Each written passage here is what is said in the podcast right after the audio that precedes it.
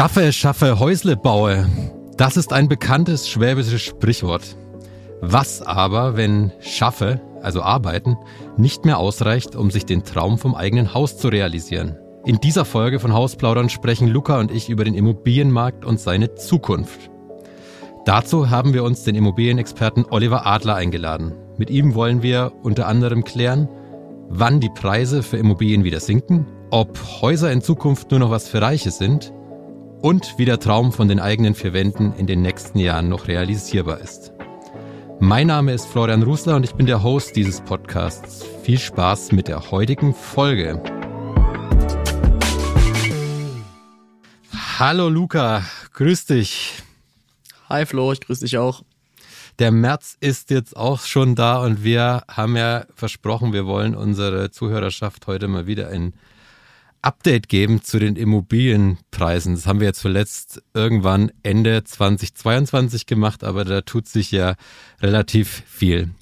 Und ich muss gleich zu Beginn sagen, ich bin aktuell privat relativ frustriert, was unser eigenes Bauprojekt angeht. Wir haben jetzt mit einem Architekten gesprochen und der hat uns so ein bisschen die Illusion geraubt, dass wir äh, hier eine großartige Villa hinstellen können, was wir ohnehin nicht vorhatten. Aber deswegen muss ich sagen, bin ich gerade ein bisschen frustriert, weil es wird immer teurer. Ist es auch so das, was du gerade so bei deiner Kundschaft merkst, Luca? Dir bringt das natürlich jetzt nicht ganz so viel, wenn ich dir das sage, aber du bist nicht oder ihr seid beide nicht, nicht alleine. Ähm, gerade Bauen ist ähm, A, sehr, sehr zurückgegangen. Das, das kriege ich mit bei Kunden, Kunden, ähm, bei der Nachfrage allgemein. Ähm, es ist halt, es ist halt wirklich es ist halt einfach teurer geworden. Es ist so teurer geworden, dass halt ganz, ganz viele Leute es sich auch einfach nicht mehr leisten können. Ähm, viele Kunden und Kundinnen haben die letzten Jahre auch, sind hingegangen, haben erstmal nur das Grundstück gekauft, was jetzt einen riesen Rattenschwanz äh, hinterher wirft. Also die Finanzierung für das Grundstück, wenn es finanziert war, sehr, sehr günstig. So, und jetzt sind die Baupreise so explodiert, dass halt genau wie bei dir, Flo, dann die Ernüchterung kommt, wenn der Architekt äh, oder Architektin halt hinterher das neue Angebot oder die Kalkulation raus, ähm, rausschiebt ja, es ist ziemlich übel im Moment. Ja, der Titel dieser Folge heißt äh, Die Zukunft des Immobilienmarkts sind Häuser in Zukunft nur noch was für Reiche. Ähm, lass uns doch gleich mal jemanden hin, hinzuholen bei uns ins Gespräch, der Experte ist in Sachen Immobilien, Olli Adler. Grüß dich, Olli. Hallo zusammen. Hi Flo, hi Luca. Du hast uns ja gerade schon ein bisschen hier zugehört. Aber bevor wir damit anfangen, stell dich auch kurz mal vor und unserer Zuhörerschaft. Ja, gerne. Olli Adler, 53 Jahre jung, in der Bausparkasse verantwortlich für das Produktmanagement, Bausparen und Baufinanzierung und gerade mit letzterem, mit der Baufinanzierung natürlich ganz eng verbunden, auch mit dem Immobilienmarkt zwei Dinge, die zueinander gehören. Und ja, freue mich auf den Austausch mit euch und die spannende Diskussion mit Sicherheit, ja, die wir da führen werden jetzt in den nächsten Minuten. Ja, äh, kannst du mir denn diesen Frust, den ich gerade habe, ein bisschen rauben? Für mich geht es ein bisschen einher mit der Frage, haben wir denn da eine Immobilienblase in Deutschland? Weil ihr beide ja sagt, Luca, du aus deinen Kundengesprächen, Flo, du aus deinem unmittelbaren Erlebnis, ja, diese Preise, die sind schon ziemlich hoch. Und muss da dieser hohe Immobilienpreis, diese flächendeckende Blase nicht irgendwann mal platzen in Deutschland? Also, mal die Bundesbank zitiert aus dem Februar diesen Jahres, dann haben wir keine flächendeckende Immobilienblase in Deutschland. Wir beobachten natürlich ein starkes Preisgefälle, klassischerweise zwischen Stadt und Land. Aber in ihrem Monatsbericht eben im Februar hat eine Bundesbank eben auch gesagt, dass die Immobilienpreise in den Städten zwischen 25 und 40 Prozent über dem Preis, der durch ja, die allgemeinen volkswirtschaftlichen Rahmendaten begründet sind, ähm, angezeigt sind. Ähm, es gibt also ein Warnsignal die vielleicht darauf hindeuten könnten, aber wir können nicht sagen, in Deutschland gibt es eine flächendeckende Immobilienblase. So, Flo, im übertragenen Sinne trifft dich das natürlich, weil du möglicherweise konfrontiert bist mit dem Thema, wow, wir treffen aktuell in unserer Region auf hohe, hohe Preise. Aber grundsätzlich gegen diese Existenz einer flächendeckenden Blase sprechen eigentlich vier Argumente, dass im ländlichen Raum eher die Immobilienpreise gerade fallen und wenn, dann steigen sie nur noch moderat. Das ist sicherlich regional auch wieder sehr unterschiedlich, weil wir ländliche Räume haben, die natürlich an, an Ballungsraum sich anschließen. Ähm, wir sagen, dass äh, deutsche Haushalte natürlich in keinster Art und Weise irgendwie überschuldet sind. Somit sind auch die meisten Käufer auch langfristig in der Lage, ihren Immobilienkredit natürlich dauerhaft zu tilgen, zu bedienen. Heißt, Immobilien sind in Deutschland grundsätzlich sehr solide finanziert. Ähm, da gibt es schon mal einen rechtlichen Rahmen, den kennt der Luca ähm, am allerbesten. Das ist die Wohnimmobilienkreditrichtlinie seit 2016, der Maßstab schlechthin. Ah, schönes Wort, ja. Schönes deutsches ja, Wort. Wunderbar, muss einfach absolut, äh, merkst du auch sofort juristisch, Wohnimmobilienkreditrichtlinie, genau. Und äh, das sagt im Grunde genommen, ich glaube, das ist auch sehr wichtig, ähm, Kreditinstitute ganz allgemein ähm, dürfen da keine lockere Kreditvergabepraxis betreiben. Und ich denke, das ist auch wichtig.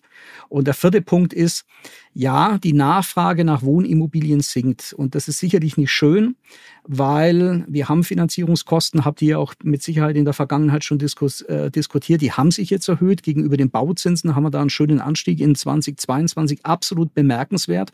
Hatten wir in dieser Form in den letzten 30 Jahren in keinster Art und Weise, dass der nämlich von 1% rasant auf 4% gestiegen ist. Und damit hat sich natürlich auch mal die Monatsrate signifikant erhöht. Mhm.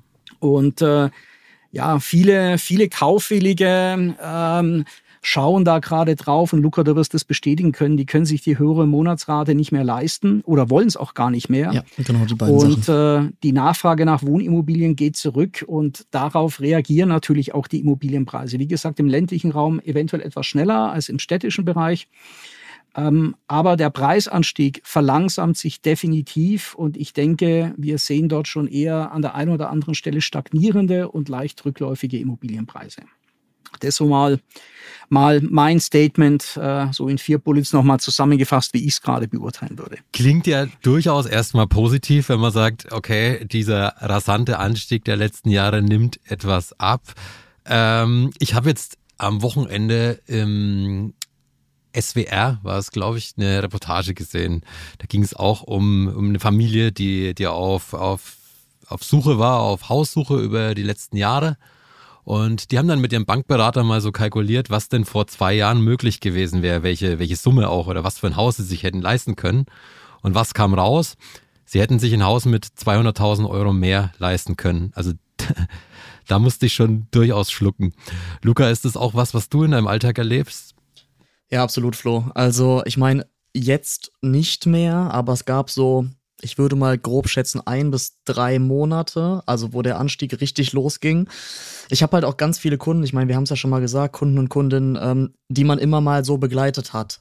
Also, wie viel Haus kann ich mir leisten? Die Finanzierung durchgerechnet, dann haben sie den Zuschlag vielleicht nicht bekommen, dann die, dann die. Das sind Kunden dabei gewesen, die sind, äh, die habe ich seit zwei Jahren in der Betreuung, also über zwei Jahre. Und man hat immer ungefähr gesagt, ja, ich sende es jetzt mal ja 400, 430, 400, das geht alles. Und irgendwann kamen genau die Kunden und sagten dann, Herr Flo, es ist soweit. Wir haben den Zuschlag vom Makler bekommen, also zwei Jahre lang äh, überprüft und, und geguckt und nie gewonnen, sage ich mal, gegen die Konkurrenz. Ja, die hatten den Zuschlag aber nur bekommen, weil alle anderen Interessenten schon wussten, sie können es sich nicht mehr leisten. Und den musste ich den Traum dann nehmen. Also das waren schon so ein paar Monate, die echt nicht so viel Spaß gemacht hatten, muss ich ehrlich sagen. Aber es ist genau das, was du sagst. Also Immobilienpreis und das, was man sich leisten kann, gerade weil halt früher auch viel mit wenig Eigenkapital möglich war. Ähm, das hat sich jetzt auch gedreht. Ja, es ist leider die Praxis. Also die, die Darlehenssummen, die die Leute stemmen können, und das fand ich gerade vom Olli auch so cool, die sich das auch leisten wollen. Also es ist ja wirklich der zweite Punkt. Ähm, es gibt Haushalte, die können sich eine Rate von zweieinhalbtausend Euro im Monat leisten, nur das möchten sie eben einfach nicht. Also fallen quasi zwei Zielgruppen raus, äh, aber um die Frage zu beantworten, Flo, ja, absolut, so ist die Praxis hier draußen dann ist es ja jetzt einfach, um es ein bisschen ähm, plastischer zu machen und vielleicht auch ein bisschen flapsig, dann ist ja ein Haus dann tatsächlich was für Reiche. Oder nur noch für Leute, die sich leisten wollen. Ich bin gespannt, was der Olli gleich dazu sagt als Immobilienexperte. Ich sage immer, die letzten paar Jahre sind halt einfach, und das ist jetzt auch flapsig, also bitte nicht falsch verstehen, hat sich diese Zielgruppe von Leuten, die es sich leisten können, einfach so exorbitant erweitert. Also, dass auf einmal so viele Leute es sich leisten konnten. Das heißt, für mich, ich behaupte, die Leute, die sich eine Immobilie leisten können. Also ich habe vor zwei Jahren davon gesprochen, von der monatlichen Aufwendung, ja, ob Miete oder Eigenheim ist egal, es ist das gleiche. Das war damals nicht so und das ist heute eben auch nicht mehr so. Also nur für Reiche auf keinen Fall, das sehe ich nicht so, aber es ist eine ganz bestimmte Zielgruppe von Menschen, die sich das wirklich nur leisten können. Und es gibt halt einfach auch viele, die das nicht können, das muss man leider so sagen. Ja, absolut. Also würde ich unbedingt so zustimmen. Du hattest halt in der Vergangenheit wirklich die Parität mehr oder weniger zwischen der Miete und deiner Finanzierungsbelastung.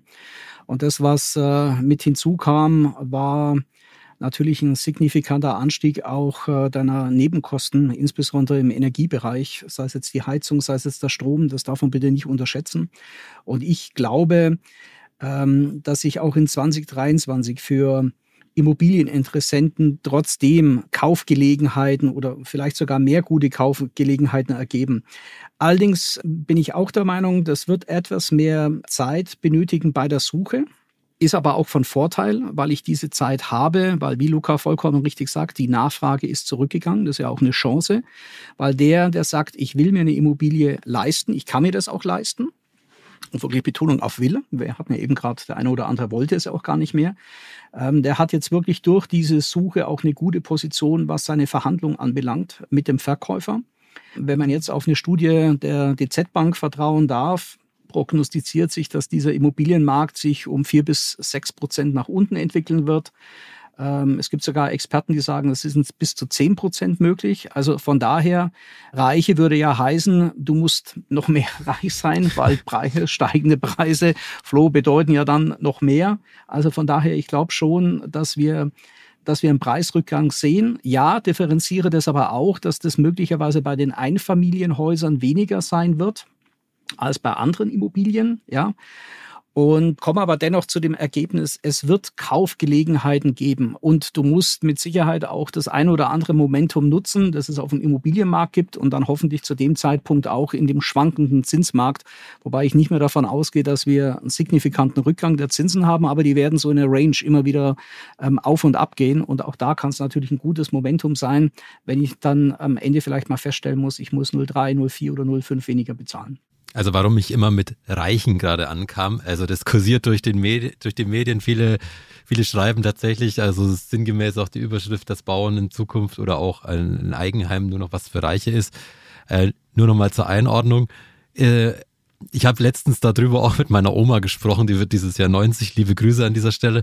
Äh, die hat auch gemeint, ähm, man sollte sich, wenn man in Zukunft bauen will, auch gar nicht so arg drüber Gedanken machen, weil es war schon immer schwierig zu bauen. Auch als sie damals in den Ende der 70er Jahren gebaut haben, hatten sie ein komisches Gefühl, äh, war es natürlich auch schon viel Geld. Mm, und das zieht sich über Generationen hin. Also, das äh, war der Expertentipp meiner Oma. Äh, Olli, du hattest vorhin angesprochen, dass es auf dem Land günstiger wird. Ich habe hier mal eine Zahl rausgesucht von den teuersten Häusern 2022. Was glaubt ihr, wo die meisten, also in welchem Bundesland die meisten dieser teureren Häuser zugeordnet waren? Ich würde mal beginnen, äh, Luca. Das ist so ein äh, Klassiker natürlich, dass man sagt, es ist im Süden, äh, also in den Bundesländern Bayern und Baden-Württemberg, dass es dort traditionell die äh, teuersten Immobilien gibt. Ich würde das aber schon ein Stück weit auch relativieren, weil in Ballungszentren Düsseldorf, Hamburg und insbesondere Berlin, glaube ich, ähm, wenn du die mit heranziehst, dann relativiert sich das ähm, relativ schnell. Was ist denn das teuerste in Bezogen äh, auf, auf ein Bundesland?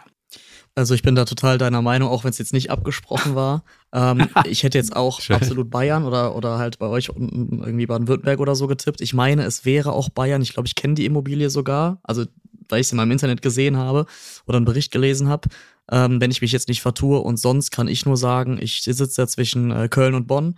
Also das Thema Köln, Düsseldorf, Frankfurt ist auch ganz, ganz weit mit dabei.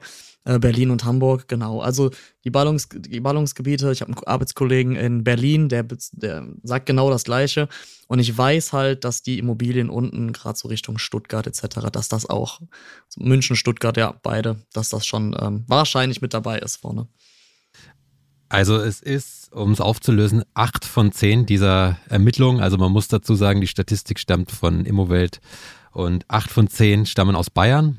Platz 1 ist am Ammersee in Utting. 15 Millionen Euro war das Objekt 2022. Ich habe eigentlich gedacht, es ist noch höher, aber 15 Millionen war es auf jeden Fall. Nur kleiner Funfact drin hier bei uns. Genau, der Blick in die Glaskugel. Wir haben vorhin schon auch drüber gesprochen. Olli, du hast die Zinsen ja auch angerissen. Auch da, wenn man, wenn man sich mal die, wenn man sich Zeitungsartikel durchliest oder, oder Online-Artikel, ähm, da war diese Woche oder vergangene Woche von 5% die Rede, dass die, dass die Bauzinsen bis Jahresende 2023 auf 5% steigen. Ist es realistisch und was würde das dann bedeuten? Äh, da würde ich natürlich immer als erstes fragen, über welche Zinsbindungsvariante sprechen wir denn bei den 5%? Da war zehn Jahre, auf zehn Jahre bezogen, ja.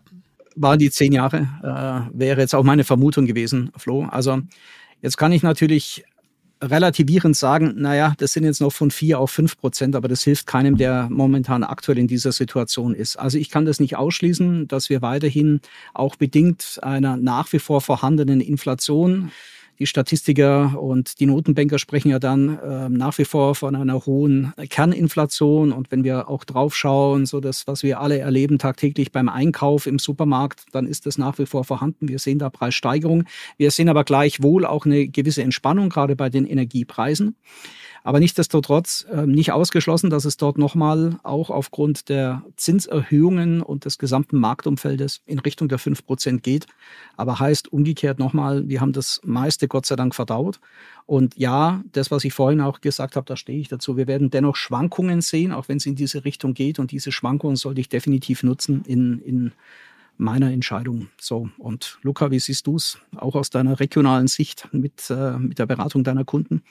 Ja, ich musste, ich musste gerade tatsächlich etwas schmunzeln. Ich kann es ja erzählen. Ich hatte ähm, heute ein, ein Gegenangebot quasi von einem äh, Mitbewerber auf dem Tisch liegen über 4,6 Prozent. Also wir kratzen an der 5. Ähm, ich glaube nicht, das ist aber nur eine rein persönliche Meinung, ich glaube nicht, dass wir über die 5 noch irgendwie hinausgehen. Ähm, das glaube ich nicht. Ähm, ich glaube aber auch, und das sehe ich jeden Tag, dass es Schwankungen gibt und das ist jetzt eine, eine Range von ich nenne es jetzt mal 05 oder 03, 04, ähm, verschiedene Bankeninstitute, dann gibt's verschiedene Aktionen etc. Also das, das regelt ja jeder selber. Nur ich bin ganz, ganz fest der Überzeugung, dass es die nächsten Jahre nicht nach unten gehen wird. Zumindest ist es nicht signifikant. Also die Schwankung ja, ähm, aber damit sollte man meiner Meinung nach nicht rechnen. Also so nach dem Motto, ich warte noch zwei Jahre, weil dann sind wir wieder bei 0, das ist einfach äh, unrealistisch. Und äh, ich würde mich tatsächlich dem Olli anschließen. Die Schwankungen sind da, man muss damit jetzt leben und auch erstmal in der Zukunft. Ähm, hat auch seine Vorteile. Ich glaube aber nicht, dass wir irgendwie die ja, fünf im Einzelfall bestimmt. Ich glaube trotzdem nicht, dass wir bei sechs, sieben landen werden, weil dann haben wir ganz andere Probleme. Ist aber wie gesagt nur meine Meinung. Aber ich hatte es heute auf dem Tisch liegen, 4,6. Da sind wir an der 5 schon ganz, ganz nah und äh, das spricht eigentlich für sich absolut. Aber man kann ja auch sagen, in Anführungszeichen bitte zur Entwarnung, ähm, eine Vervielfachung der Zinsen, wie wir es letztes Jahr erlebt haben, das wird es dieses Jahr nicht mehr geben, weil ich vorhin auch schon kurz erwähnt habe, aber nichtsdestotrotz, ja, es äh, bleibt natürlich dann für den einen oder anderen Kunden herausfordernd, in dem Zinsniveau, in dem Zinsumfeld sein Vorhaben zu finanzieren. Was heißt es jetzt für jemanden, der aktuell darüber nachdenkt, zu bauen oder ein Haus zu kaufen, hm, eher schnell zu agieren in, in Richtung Finanzierung oder zu sagen, hey, wartet mal lieber vielleicht noch bis nächstes Jahr, wenn, wenn wir dann vielleicht doch wieder unterhalb der 5% oder Richtung 4%, 3% tendieren? Oder ist es jetzt einfach wirklich der Blick in die Glaskugel, der, der keiner sagen kann? Also ich, ich greife mal bewusst vorweg damit der Kollege nachziehen darf, weil ich bin echt gespannt, was, was er sagt. Ähm, ja, das ist, äh, Flo, auch bei, auch bei Zinsen von 0, oder 1, hat, haben die Kunden und Kundinnen auch gefragt, ja, warte ich jetzt lieber noch einen Monat, geht's wieder nach unten, geht's nach äh, oben? Das ist diese, diese, diese Range, von der wir gerade gesprochen haben. Natürlich kann man jetzt, ich sag mal, das Glück haben, ähm, dass man sagt, vielleicht hat sich die Immobilie, die ich gerade gefunden habe, vielleicht hat die sich noch nicht reguliert, vielleicht gehen dann nochmal 10.000 nach unten etc. Jetzt sage ich aber eine ganz vage Aussage und sage, das ist ein Tropfen auf dem heißen Stein. Also in dem Moment, wo ich beim Kaufpreis 10.000 spare, der Zins aber um, um ein paar Basispunkte nach oben geht, hat sich das Ding wieder. Ähm, ich bin ein großer Fan davon zu sagen, es muss monatlich passen. Klar, Kondition ist wichtig, aber es muss monatlich passen mit Nebenkosten etc. Das darf man alles nicht vergessen. Und wenn man dann sagt, man kann seinen Lebensstandard weiter so halten, so wie einem das wert ist, dafür lebe ich in den eigenen vier Wänden, dann ist das in Ordnung. Natürlich wenn man da von oben drauf guckt und sagt, vielleicht verliere ich da an, an ich sag jetzt mal, an, an eigenem Vermögen durch einen Wertzuwachs oder durch einen Wertverlust x Euro, das ist Glaskugel. Und auch zu sagen, ich warte jetzt noch genau 34 Tage und unterschreibe dann den Darlehensvertrag, ist auch Glaskugel. Also man muss mit einem guten Bauchgefühl da dran gehen und einfach sagen, ähm, das passt jetzt so alles für mich. Also wenn man sich wirklich alle Risiken ähm, abgewogen hat. Das ist aber nur meine Meinung. Wie gesagt, jetzt bin ich echt gespannt, was Olli dazu sagt. Also ich schließe mich aber dir an, ähm, Luca. Entscheidender Punkt ist wirklich in der Tat, lass mal momentan genau drauf schauen, ähm, was passiert am Immobilienmarkt, in welcher Region will ich suchen, in welchem Segment ist es wirklich äh, der Neubau, ist es der Kauf, ist es die gebrauchte Immobilie. Ich glaube, da gibt es viele Möglichkeiten, dann insbesondere wenn ich auch mal drauf schaue, was habe ich für eine Heizungstechnologie, was muss ich dort renovieren, weil dort kann man momentan auch beobachten, dass Immobilien, ältere Immobilien, die vom noch nicht ganz auf dem aktuellen energetischen Modernisierungsstand ist, sage ich mal, dass die durchaus einen größeren Preisrückgang gerade erleben. Also die Auswahl, und wie gesagt immer, der Immobilienexperte, egal in welchem Jahr, in welchem Jahrzehnt, Lage, Lage, Lage, ja, das ist richtig. Das trifft aber auch auf einen regionalen Markt zu, weil wenn ich dort zu Hause bin, mich wohlfühle, dass mein familiäres ähm, Umfeld ist und ich auch dort meinen, meinen Arbeitgeber wiederfinde oder zumindest eine gute Anknüpfung habe, infrastrukturell ähm, zu meinem Arbeitsplatz. Warum sollte ich das aufgeben? Und neben, neben der Immobilie und der guten Kaufgelegenheit wirklich auch, liegt uns Deutschen nicht ganz so, auch wirklich verhandeln. Ich glaube, die Positionen optimieren sich da gerade für den, der kaufen will, weil die Nachfrage geht zurück und wir haben nicht mehr eine Situation wie 21, 20, wo es ja nur darum ging, wer kann mir am schnellsten eine Finanzierungszusage geben. Ja, ich denke, mhm. du kannst es bestätigen, Lukas, sondern es ging ja, es war ein reines Kapazitätsthema. Wer kann mir am schnellsten sagen, okay, du kriegst das Darlehen, weil der hatte auch die größte Chance, er einen Zuschlag kriegt bei der Immobilie. Das hat sich komplett gedreht und deshalb wirklich Immobilie sauber aussuchen, sauber und sehr gut planen. Das betrifft sowohl mögliche Themen rund um Sanieren, Renovieren, Modernisieren, aber insbesondere die Finanzierung, um genau seine Spielräume zu kämmen. Und dann bin ich überzeugt, gibt es gute Gelegenheiten, auch in diesem ambitionierten Umfeld die Immobilie mit der passenden Finanzierung zu finden und sich seinen Traum zu erfüllen. Wie der Luca richtig gesagt hat, ähm, da muss ich dann auch mal beherzt zugreifen können und wirklich sagen, das ist es jetzt und ich mache das, ich halte meinen Lebensstandard, ich muss da nicht zu viel knapsen, ähm, sondern ich erfülle mir wirklich meinen größten Traum, nämlich den von meinen eigenen vier Wänden. Genau, dieser Traum wird ja auch in den nächsten Jahren noch bei den Menschen präsent sein. Also der Wunsch nach dem Eigenheim, nach dem Traumhaus, ob es jetzt ein Neubau ist oder ein, ein modernisiertes Haus, der wird ja auch hoffentlich weiter bestehen. Also so war es zumindest in den letzten Jahrzehnten. Also wisst ihr ja wahrscheinlich auch aus Gesprächen mit, mit Verwandten, mit Bekannten. Also wenn man sich daran erinnert, also es gab immer, es gab immer irgendwie jemanden, der gebaut hat oder gekauft hat. Ähm, Olli hat es gerade schon angerissen, wenn wir jetzt mal weiter in die Zukunft gucken. Wie, wie sieht denn in Zukunft so ein Einfamilienhaus aus? Wird es mehr Fertighäuser geben oder wird es auch mehr Tiny-Häuser geben? Wird Wohnen eher kleiner? Was ist da eure persönliche Einschätzung? Luca? Ich glaube schon. Ich glaube schon, dass sich das etwas ändern wird. Das liegt zum einen daran, ähm, ja, dass wir immer älter werden, dass alle immer älter werden, ja. Das ist so das eine. Plus, ähm, ich gucke so gerade mit einem Auge auf die Generation, wo ich mich jetzt bewusst auch mal rausnehmen darf, ähm, die, die noch jünger ist als ich, ja. Mhm. Ähm, die haben, die haben ganz andere Träume und, und Visionen. Also, ähm, Tiny Häuser kommt auf jeden Fall, definitiv. Habe ich auch schon einige Anfragen gehabt. Ich war ja auch ähm, mit der Bausparkasse Schwäbisch Hall mal mit dem Tiny House unterwegs, was sehr interessant war, wo ich selber dachte, okay, das ist wirklich Zukunftsmusik, aber es gibt immer mehr, die nachkommen. Dann habe ich ganz viele Kunden und Kundinnen, die sagen, sie möchten sich bewusst verkleinern. Ja, die Immobilie geht vielleicht in die Familie etc. und es wird selber kleiner gewohnt. Ja, ob das jetzt die Eigentumswohnung ist, ähm, das kleine Häuschen oder wirklich das Tiny House. Das auf jeden Fall. Ähm, dann muss man natürlich sagen, die Politik in Deutschland spielt da natürlich auch irgendwie mit rein. Ne? Was kommen für Vorschriften, was kommen für Ideen, was wird umgesetzt, ähm, wird wahrscheinlich auch einen Einfluss haben. Und um nochmal zurückzukommen auf die junge Generation, also äh, ich meine, man hört und liest das ja auch ab und zu mal und es ist gar nicht so der Einzelfall, wie man denkt. Also dann geht es ja wirklich um um WGs, die selbstverständlich sein. Ich spreche jetzt nicht von Studien-WGs oder Zweckgemeinschaften, sondern wirklich von, von Leben zusammen in WGs. Ähm, wenn man sich Umfragen anguckt, es sind nicht mehr die Luxusvillen, die man vielleicht von damals aus dem Fernseher oder sonst was kennt, wo, wo die Jugendliche oder, oder wo man halt gesagt hat, das ist einfach mal so der, der Traum oder so. Ähm, das hat sich meiner Meinung nach alles gedreht und ich bin mal sehr gespannt, wohin es geht. Ähm, aber Thema Tiny House und gerade auch vielleicht mal diesen minimalistischere ist meiner Meinung nach im Kommen. Ja, würde ich vollumfänglich zustimmen wollen. Also Tiny House, äh, mit Sicherheit kein Maßstab, äh, aber so im familiären Umfeld ein guter Trendsetter. Mein Sohn, der schon immer darauf reflektiert hat, ihm würde so ein Bauwagen reichen, wie er das mal gesehen hat bei Fritz Fuchs oder äh, bei Löwenzahn früher. Das würde ihm vollkommen ausreichen und könnte man auch sofort aufstellen. Also ich bin auch überzeugt, dass die Tiny Häuser definitiv eine Wohnform werden, weil das einzahlt auf das, was du sagst, Luca. Das wird kleiner werden. Man wird auch eine effizientere Raumgestaltung ermöglichen können, wo ich nicht mehr so einen großen Platzverbrauch habe. In aller Munde ist auch die Thematik, ähm, dass immer mehr Flächen versiegelt werden. Ich glaube, das spricht auch für intelligente neue Lösungen beim Wohnen und nicht nur bei der Infrastruktur oder im, im gewerblichen Bereich. Das, was mit hinzukommt, und auch das ermöglichen ja die Tiny Häuser schon, und das wird, glaube ich, generell im Wohnungsbau Einzug erhalten, das werden smarte Technologien sein, die dann vor allen Dingen auch mit darauf einzahlen, dass ich darüber natürlich einerseits mehr Komfort generiere, andererseits natürlich auch mit Blick auf Energiebilanz meines Hauses auch dort Optimierungen erreichen kann.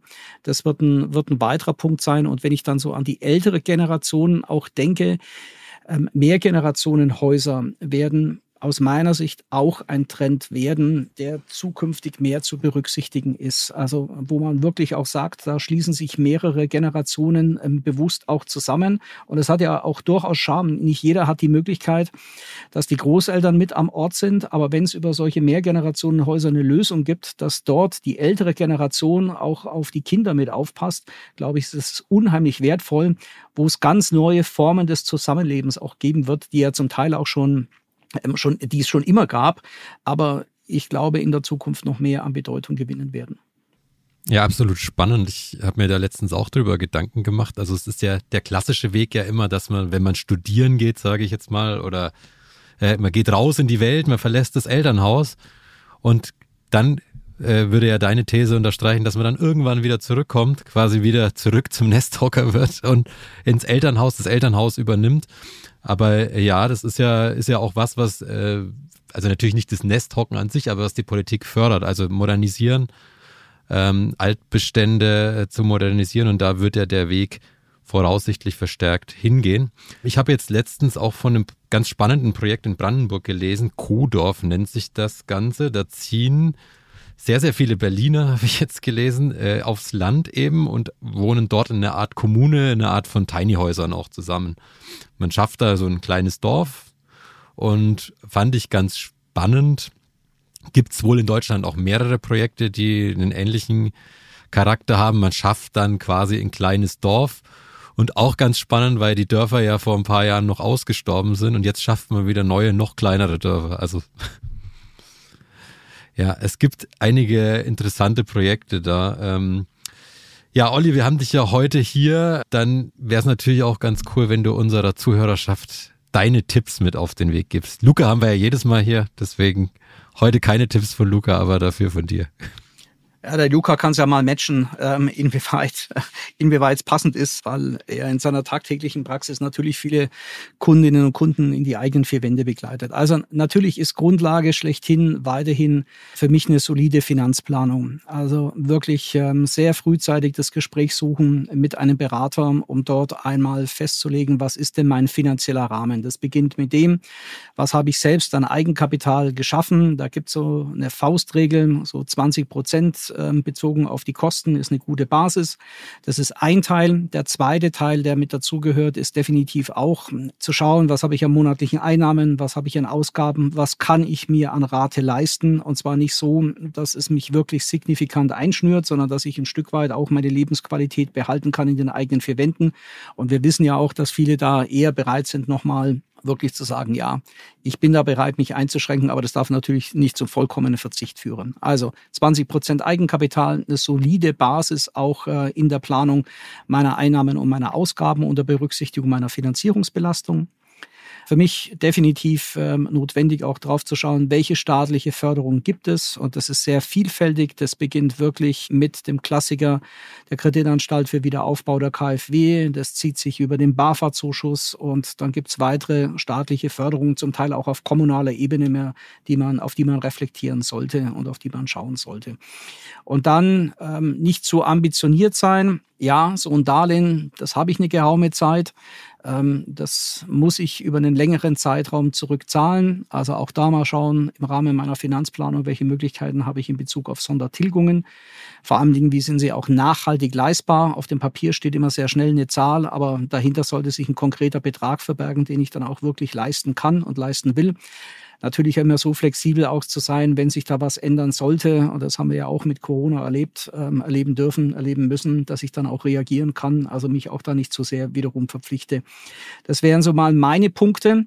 Dann kommt hinzu, wie ich schon des Öfteren heute auch erwähnt habe, wirklich den Immobilienmarkt zu beobachten, auch eine günstige Gelegenheit ergreifen zu können ähm, weil es eine Möglichkeit gibt, wirklich äh, aus einer guten Verhandlungsposition den Verkäufer nochmal was zu drücken, was den Preis anbelangt, insbesondere dann, wenn es sich um eine ältere Immobilie handelt, wo es auch einen entsprechenden Renovierungs-, Sanierungsstau gibt. Auch das hilft ja wiederum. Klar, das muss ich investieren, aber äh, ich stelle da auch immer wieder fest, äh, gerade die gebrauchten Immobilien, da gibt es durchaus gute Opportunitäten, weil im Bereich Neubau, Kauf bin ich eher etwas mal reservierter. Ähm, da habe ich eine gewisse Planungsunsicherheit. Da habe ich ähm, zum Teil auch schon sehr, sehr hohe Preise. Wirklich äh, mein Tipp wäre, mal zu schauen ähm, auf dem Gebrauchtimmobilienmarkt, auch wenn da momentan sehr viel stattfindet. Ich glaube, da gibt es gute Gelegenheiten auch. Das wäre mal so kurz und knapp meine, meine Tipps. Und der Luca kann es jetzt aus der Praxis nochmal challengen, inwieweit es passt. Nee, Olli, das war, das war sehr gut, weil das ist quasi genau das, was ich hier seit äh, einigen Folgen auch schon predige. also danke dafür. ähm, mir sind zwei Sachen gerade noch eingefallen. Ähm, das eine, als du gesagt hast, den Immobilienmarkt beobachten. Ich bin mir gar nicht sicher, ob ich das schon mal gesagt habe, aber ich habe damals von ähm, einem sehr, sehr guten ja, Arbeitskollegen, also schöne Grüße an der Stelle an ihn, der, ähm, den ich durch einen großen Zufall kennenlernen durfte, mit dem ich immer noch Kontakt habe, der sehr viele Immobilien auch schon ähm, sich angeschafft hat. Spätestens jetzt weiß er, wen ich meine oder dass ich ihn meine. Ähm, aber er hat mir so den allerersten Tipp genannt und das war, regelmäßig zu gucken, was ist am Immobilienmarkt los. Und da spreche ich jetzt gar nicht von Zinsen oder so, das natürlich auch, aber einfach zu sehen, wie du es gesagt hast, Olli, ähm, wenn eine Chance da ist, die zu ergreifen. Also, dass man, dass man selber ein Gefühl dafür hat, ist dieser Kaufpreis gerade realistisch? Hat er sich noch nicht verändert? Ist der vielleicht auch in Anführungsstrichen sehr günstig? Ja, also, dass vielleicht mal eine schnelle Entscheidung ähm, getätigt werden muss, dass man einfach weiß, wie gehen die Kaufpreise so hinsicht. Dann kann man ja auch einem Makler oder einem Verkäufer ganz anders gegenübertreten, ähm, wenn man weiß, man kennt sich ein bisschen aus das ist das eine. Und das zweite, was du gerade gesagt hast, mit dem ähm, so früh wie möglich mal ins Gespräch gehen, sich beraten lassen. Klar, natürlich. Ähm, vor allen Dingen halt auch, ist es besser, und ich spreche aus Erfahrung, ist es besser, wenn man jetzt schon mal hört, so nach dem Motto, hey, wenn du so weitermachst, dann wird das in sechs, acht, zehn Jahren nichts ist besser zu hören, weil dann kann ich was ändern, dann habe ich noch Zeit, als wenn es soweit ist, ich habe mich vielleicht sogar im schlimmsten Fall in die Immobilie schon verliebt und dann sagt der Banker oder der Bankberater oder wer auch immer äh, nach dem Motto, ist nicht möglich, weil du hast damals den Grundstein nicht gelegt. Also absolut, ich stimme dir dazu und es sind ein paar Basics, aber wenn man die heute im Immobilienmarkt ähm, umsetzt, dann ist das heute auch immer noch alles machbar und umsetzbar. Danke für eure Tipps. Ich muss jetzt gerade an den Anfang unserer Folge denken und auch an die Frage, ob es ob Häuser in Zukunft nur noch was für Reiche sind. Ähm, nein, würde ich sagen, jetzt pauschal am Ende dieser Folge. Es ist einfach anders, in Zukunft ein Haus zu bauen oder zu kaufen als in den letzten Jahren. Also es ist immer noch möglich, es wird auch weiterhin äh, möglich sein, nur es ist eben, die, die Voraussetzungen haben sich eben geändert. Das haben wir, glaube ich, hier heute in dieser Folge ganz gut aufgearbeitet. Also wir haben ja zu Beginn nochmal über die Preise gesprochen, wie sie aktuell sind, wie sie sich entwickeln können. Mm, und jetzt am Ende dann auch nochmal, wie es in Zukunft, wie Wohnen der Zukunft aussehen kann. Und ich hoffe, wir haben unserer Zuhörerschaft auch ein wenig Mut gemacht. Ich habe jedenfalls etwas Mut mitgenommen und Danke dir, Luca, danke Olli, dass ihr mir ein bisschen Mut gegeben habt. Ja, und auch euch da draußen, alle, die zuhören, schreibt uns gerne auch mal, wie es bei euch aktuell so aussieht. Habt ihr gerade ein Projekt, das ihr gerade plant? Überlegt ihr gerade, ob ihr bauen wollt, ob ihr kaufen wollt und wo ihr hängt? Schreibt uns gerne an hausplaudern at schwäbisch-hall.de, schwäbisch mit AE bitte. Oder schreibt uns auf Instagram Luca oder mir oder an den Instagram-Account der Bausparkasse Schwäbisch Hall. Wir würden uns natürlich freuen, wenn ihr eure Geschichten mit uns teilt. Ja, Olli, ich hoffe, für dich war es ein guter Einstand hier bei uns im Podcast. Absolut. Mir hat es großen Spaß gemacht, mit euch zu plaudern. Nicht nur über ja, die Häuser, sondern auch äh, allgemein, was uns alle gerade bewegt äh, im Immobilienmarkt auf der Zinsseite und natürlich vor allem unsere Kunden. Genau, und dann bleibt wie immer die Botschaft, abonniert diesen Kanal und lasst uns gerne ein Like da und eine Bewertung. Und wir hören uns dann am letzten Dienstag im April wieder. Macht's gut. Ciao. Ciao. Ciao.